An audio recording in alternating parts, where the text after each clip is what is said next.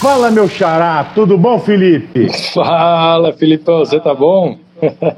100%, como é que você tá, meu querido? Tô bem, graças a Deus. Pra você tá bem aí, tá chegando beleza? Tô, tô te ouvindo bem. Então pronto, eu... Ah, então pega aquele fonezinho preto que não tem microfone. Ô Felipe, qual foi o primeiro personagem que você criou? Que eu criei foi o Homem Cueca. O Cuecão? É.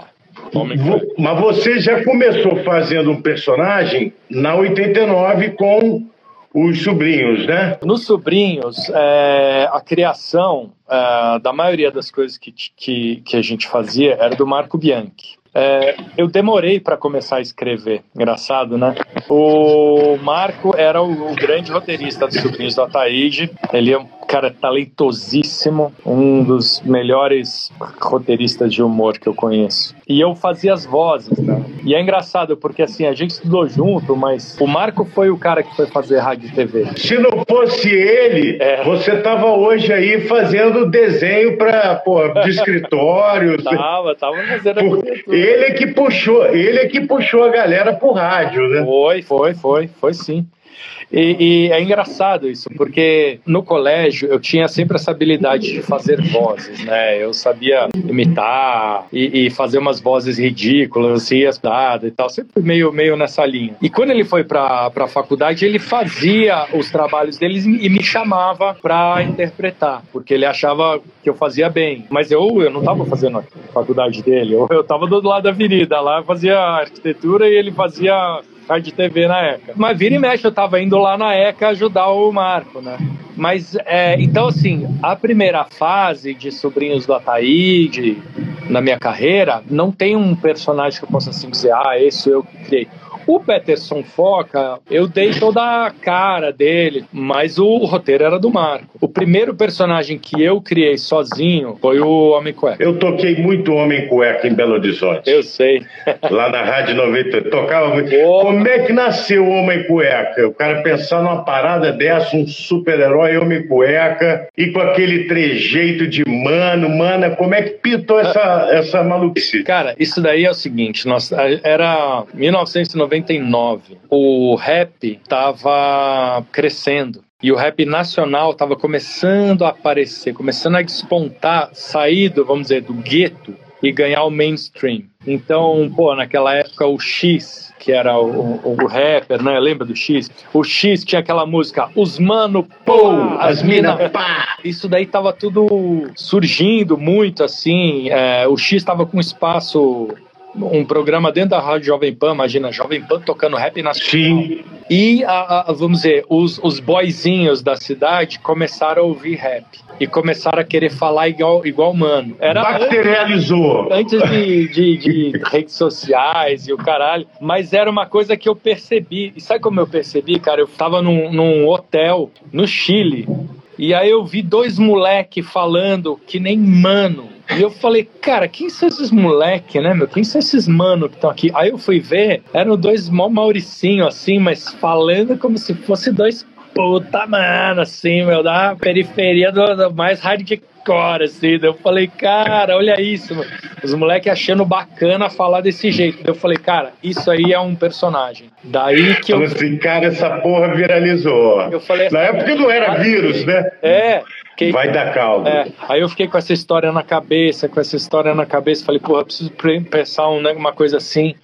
E o Alexandre Voruski, você conhece ele, né? Claro demais. Porra, o Voruski falava, porque teve um personagem que a gente fez, um negócio que a gente fez na época dos sobrinhos, que não foi pra frente, que era os, os Manoboys, era uma coisa meio dos manos, de motoboy. E o Ovoruski me, tinha me falado, porra, aquele negócio era muito legal, cara. Então, puta, já tinha a percepção do, do, do Ovoruski que, meu, ele achava que deveria ter um espaço pra alguma coisa assim. Tinha o programa do X na Jovem Pan, o, o rap surgindo. Aí eu vejo dois moleques conversando, dois puta Mauricinho conversando como se fossem dois manos. E eu não tava vendo os caras, que eu tava de costas. Falou, quem tá falando? Quem tá falando assim, mano? Aqui no Chile, cara, como assim? Aí eu olhei, falei, cara, Mas daí, assim, aí você teve a sacada dos manos. É. E daí o bicho virar um super-herói, homem cueca, que vai. Cara, aí foi o seguinte, meu, é, porque daí é, é engraçado isso, né? O negócio de criação é assim: você tem um insight, né? E aí aquilo fica na cabeça, fica na cabeça, fica na cabeça. Aí eu tava dirigindo o carro, cara, eu lembro direitinho, eu tava na Giovanni Gronk, cara, uma avenida aqui em São Paulo. Meu, veio na minha cabeça, o Homem Cueca! E eu comecei a pensar isso aí. E eu sempre fui assim, desde criança, Eu- às vezes eu. Eu teria medo. É. Eu teria medo. Se eu sou dirigindo e vem um homem cueca, eu falo, caraca, que porra é essa? Eu sempre fui assim, cara. Meu pai fala, minha mãe fala, cara, que eu era criança, cara, e às vezes eu pegava uma palavra e ficava repetindo, cara. E eu comecei a repetir o homem cueca, o homem. Eu tava sozinho no carro, né? Dirigindo e comecei a falar isso, falar isso. Eu falei, porra, isso aí é um personagem, né, cara? Puta, e se fosse um personagem, mano? Tipo, aí, mano, homem cueca, certo? Tamo aí na finalidade, mano, é nóis. Aí eu comecei a inventar a voz do homem cueca, tal, não sei o que, cara. Quando eu cheguei no meu destino, eu já tinha o personagem pronto, assim, cara. É muito engraçado, né? Porque vem, fica, fica, parece que a coisa fica dormindo na cabeça e de repente, bum, ela aparece. Caraca. Eu queria perguntar pra você, quando você tem um insight assim de um personagem, pra ele materializar aí pro ar, você escreve 100 sketches pro cara falar, pô, tem aqui, ó, tem caldo, de- consegui fazer 100 historinhas aqui.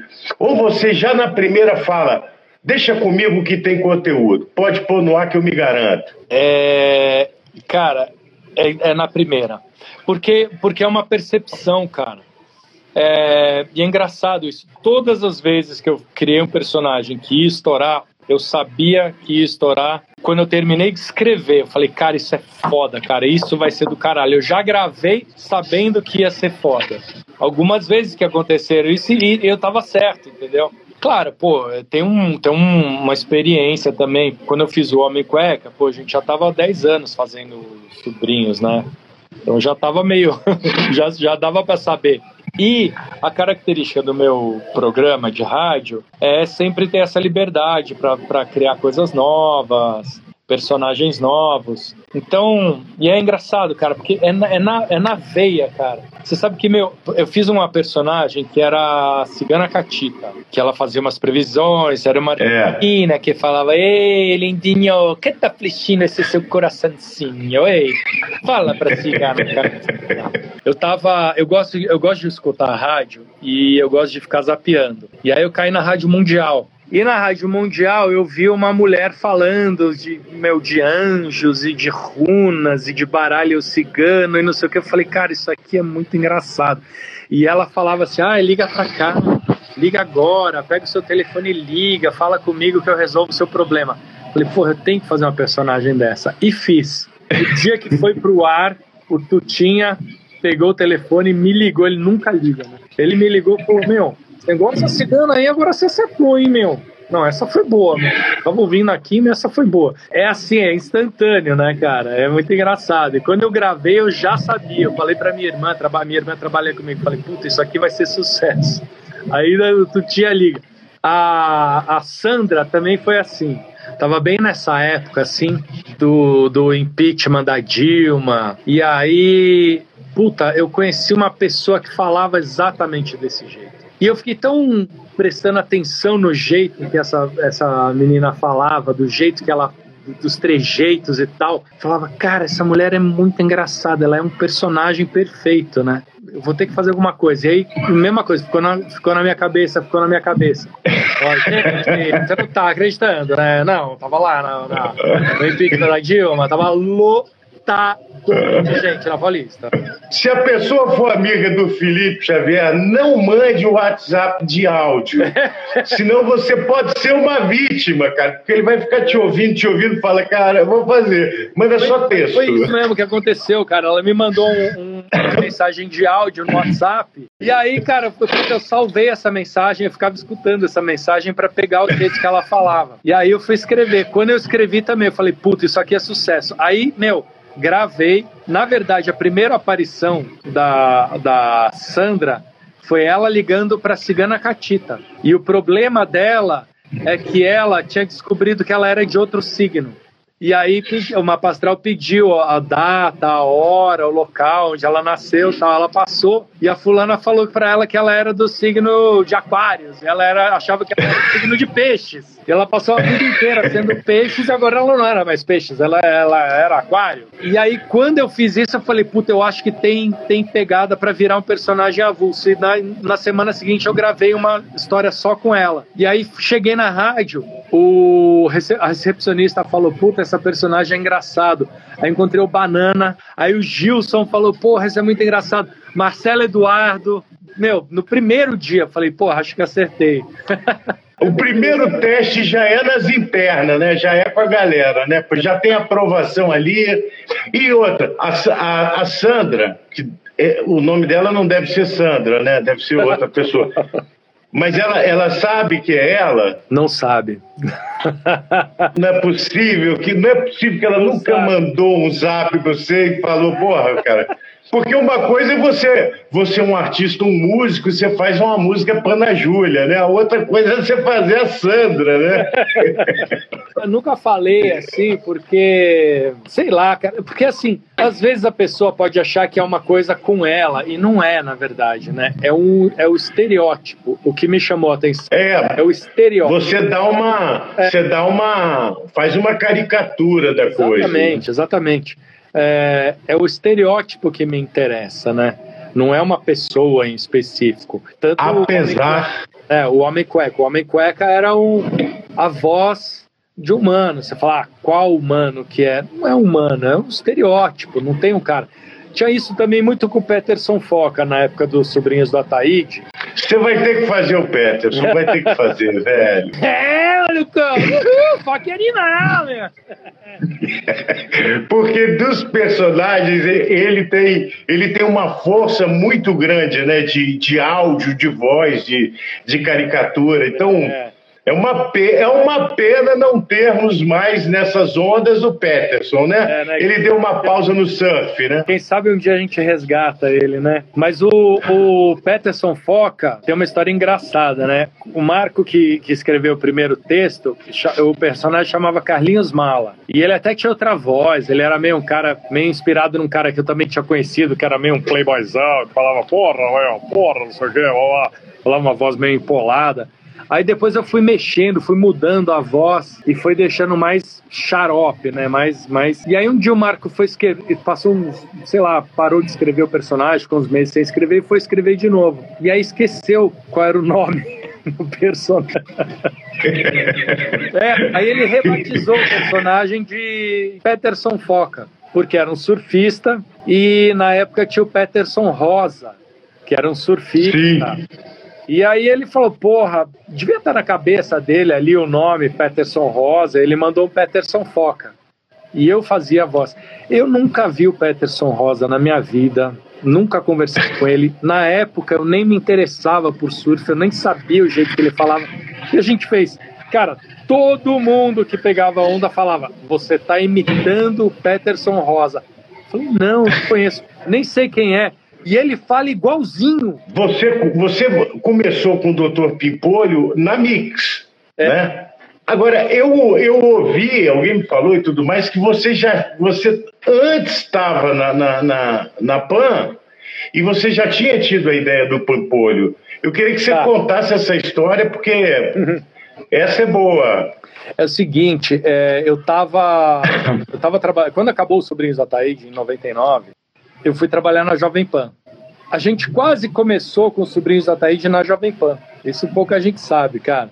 A gente foi fazer um teste lá na Jovem Pan antes, antes de existir Sobrinhos da Taíde, antes de tudo. A gente foi fazer um teste lá. E aí, porra, entramos na sala para gravar ali no, no estúdio, né? Com o Chapinha, grande Chapinha, também meu amigo até hoje. Frio na barriga. Porra, frio na barriga. Entramos lá, a gente tinha acabado de gravar. Aí o Tutinho entrou no estúdio, assim, abriu a porta, entrou, sentou na cadeira. Foi. Deixa eu ouvir. Não falou oi, não falou nada pra gente. Só olhou pro, estu, pro monitor e falou: Deixa eu ouvir. Aí o Marco virou e falou assim: é, Não, mas ainda não tá pronto. Ele parou, olhou assim. Eu perguntei alguma coisa, meu. Aí uma puta cara de cu, né? Falando, nossa, meu, já tomou uma primeira, né? bota pra frente aí, bota pra frente. Não, isso é muito ruim. Aí botava mais e falava, não, sem graça, sem graça, meu. Não, muito ruim, muito ruim, meu. Aí ele falou, tá bom, tá bom, desliga. Aí ele virou pra gente e falou assim, meu, vou falar uma coisa pra vocês, meu. Humor escrito, a única pessoa que sabe fazer isso no Brasil chama-se Rosana Herman. O resto é bosta. Levantou, saiu do estúdio e foi embora. Aí eu virei pro Chapinha e falei, e aí, cara? É pra gente ir embora? Ele falou, acho que é. Foi rápido, hein? Cara, foi tempo, juro. Durou 10 minutos. Tudo. De entrar, sair foi 10 minutos, sei lá. Foi muito. Foi um puta ducha de água fria, nós fomos embora. Aí a gente foi trabalhar no 89 e a gente começou a fazer sucesso no 89. Aí o Tutinha ligou para mim.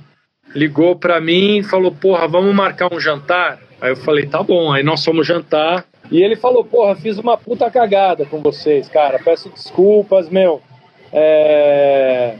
Aí ele falou: fiz duas grandes cagadas agora, recentemente. Uma foi com vocês, que vocês foram fazer teste lá, eu falei que era uma bosta, vocês foram para 89, arrebentaram. E a outra foi um cara que veio aqui com uma fita cassete de uma banda ridícula, fazer umas, umas músicas falando palavrão, parecia música de criança. Eu falei que era uma merda, não falei que não ia tocar, os caras foram para 89, era o Rick Bonadil e Mamonas Assassina, né?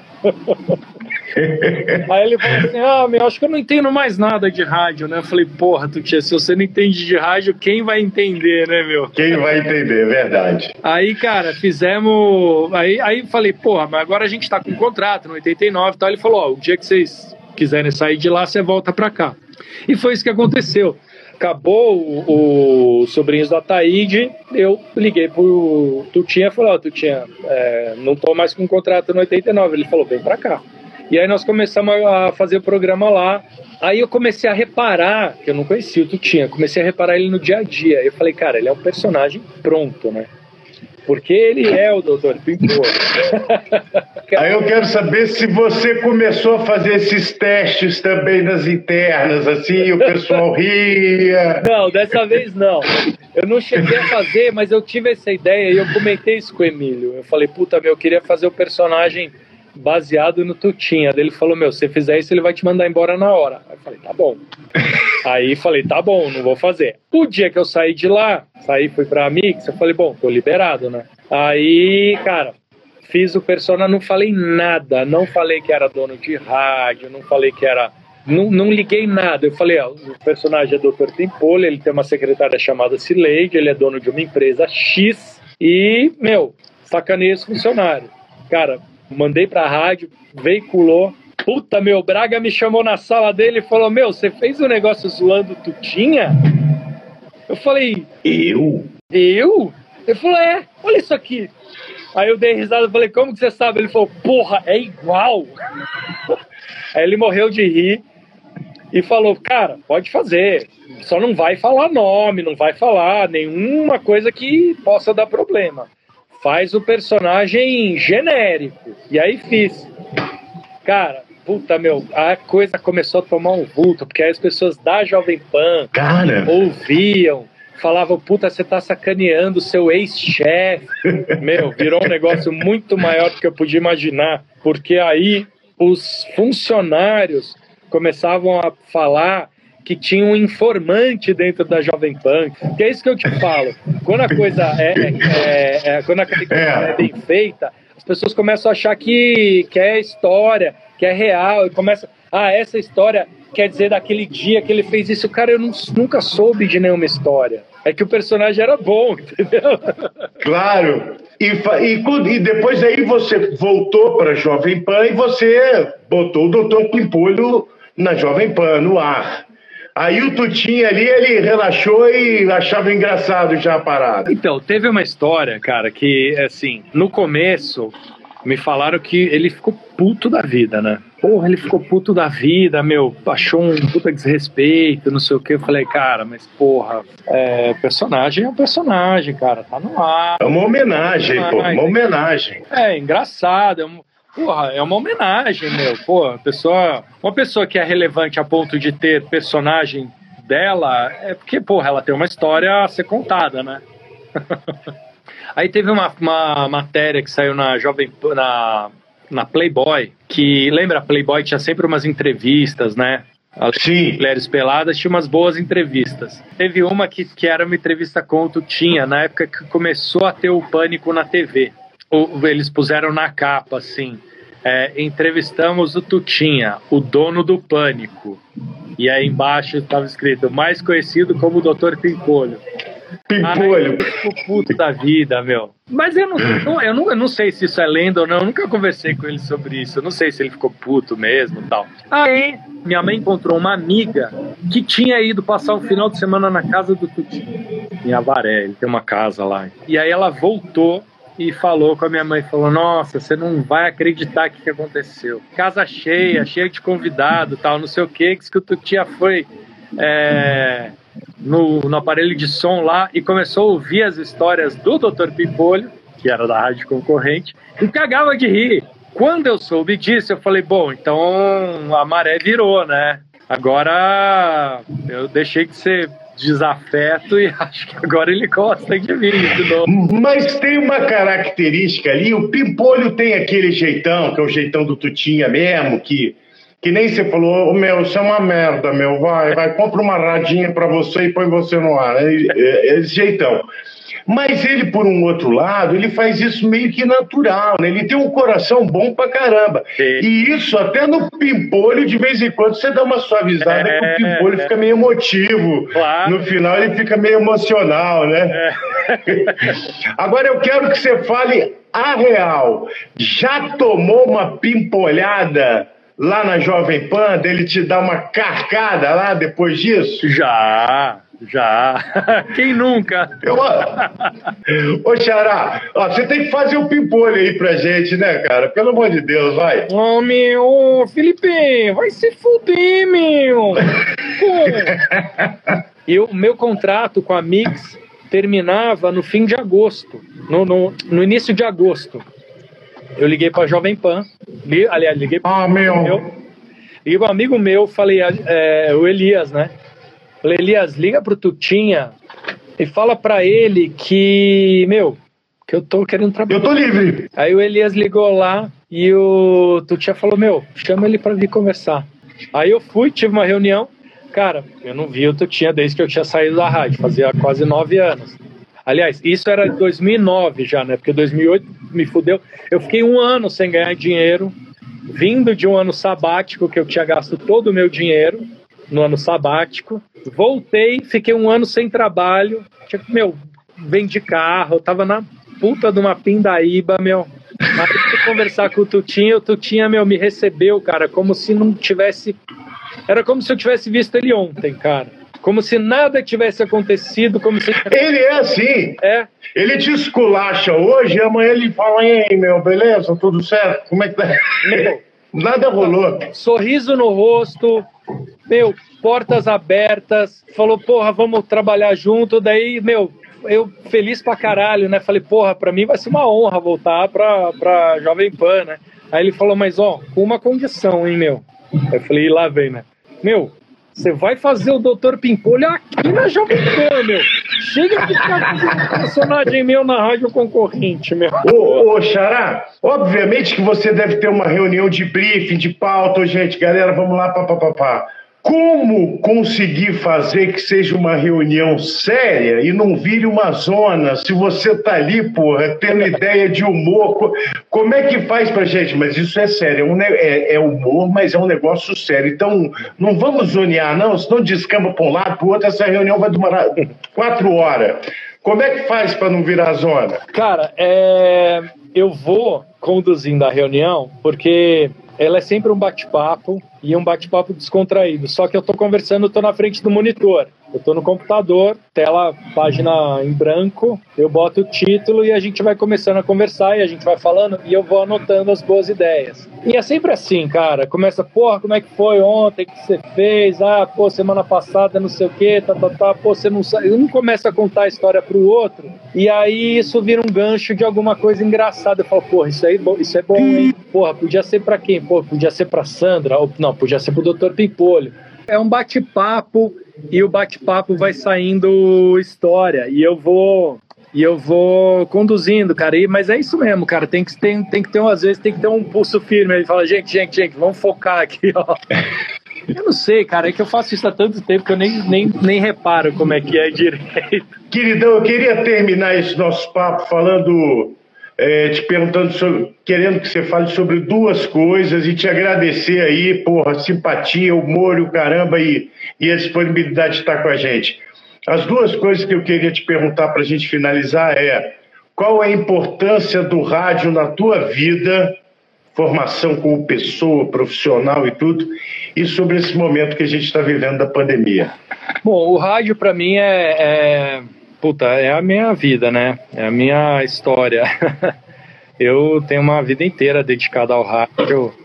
É, comecei a trabalhar com 19 anos tô com 48.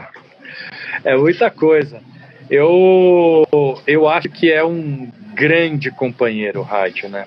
Eu defino o rádio assim, como um grande companheiro. Você consegue trabalhar ouvindo rádio, você consegue dirigir ouvindo rádio, você consegue fazer um churrasco ouvindo rádio, lavar um carro ouvindo rádio. Outros veículos de comunicação não, não permitem isso, né? O rádio é um companheirão. Você pode estar lá sozinho em casa, se você ligar o rádio, você já não se sente sozinho, porque tem alguém falando com você, tem uma música que você gosta, tem uma informação, tem um comunicador. Acho que essa é a grande magia do rádio. Ele é simples e ao mesmo tempo ele mexe com a imaginação das pessoas, né? Ele mexe, ele dá essa possibilidade. Eu acho que isso está faltando hoje em dia. As pessoas terem espaço para serem criativas, né? Para deixar a imaginação. O vídeo tira um pouco isso. Porque o vídeo já te dá tudo. O rádio não, ele só te Sim. dá o áudio e permite você sonhar, você imaginar, você criar um personagem. Porra, a sua Sandra é diferente da Sandra do, do teu amigo, diferente da Sandra da claro. tua mulher. A tua mulher imagina uma Sandra diferente de você. O Dr. Pimpolho tem uma cara para mim, para você vai ter outra. Cada um tem o seu. Então essa é a grande grande sacada do rádio, né? E eu acho que é, é a grande magia do rádio. É, é a grande magia e é um veículo maravilhoso. E agora, irmão, manda aí uma palavra aí pra galera aí sobre essa pandemia. Qual que é a tua visão, tua opinião aí, cara, sobre esse momento que a gente está vivendo? É um momento muito triste, que eu acho, por um lado, porque primeiro pelas mortes, né, das pessoas, tem muita gente morrendo. É triste porque esse isolamento, tá, tirando o que é mais precioso, o que tem de mais precioso do ser humano, que é o convívio social, né? Então, eu acho muito triste, acho muito muito ruim a gente estar tá vivendo isso. A humanidade está passando por isso. Eu acho que se tem uma lição a ser aprendida é de, meu, preservar o planeta, puta, ser menos ganancioso, tentar enxergar o próximo. Então é muito isso, cara, é você aprender a olhar o próximo. Queria te agradecer demais esse bate-papo, Xará. Muito obrigado, irmão. Parabéns e somos fãs de você, tá bom, meu velho? Obrigado, Filipão. Grande prazer. Ah, meu. Você. E vai se fuder, e meu. Vai é. fuder, meu. Ah, Sileidi, pô, põe esse cara pra fora. Valeu, querido. Obrigado. Um beijo, obrigado, irmão. Tchau, tchau.